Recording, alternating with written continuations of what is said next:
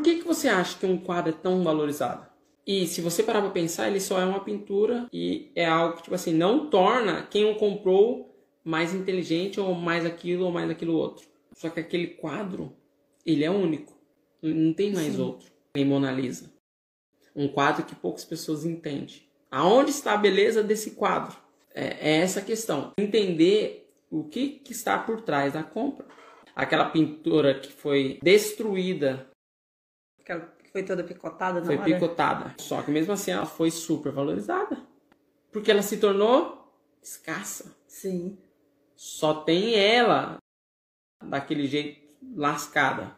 Ao destruir, além de se tornar ela única, tornou ela super valorizada.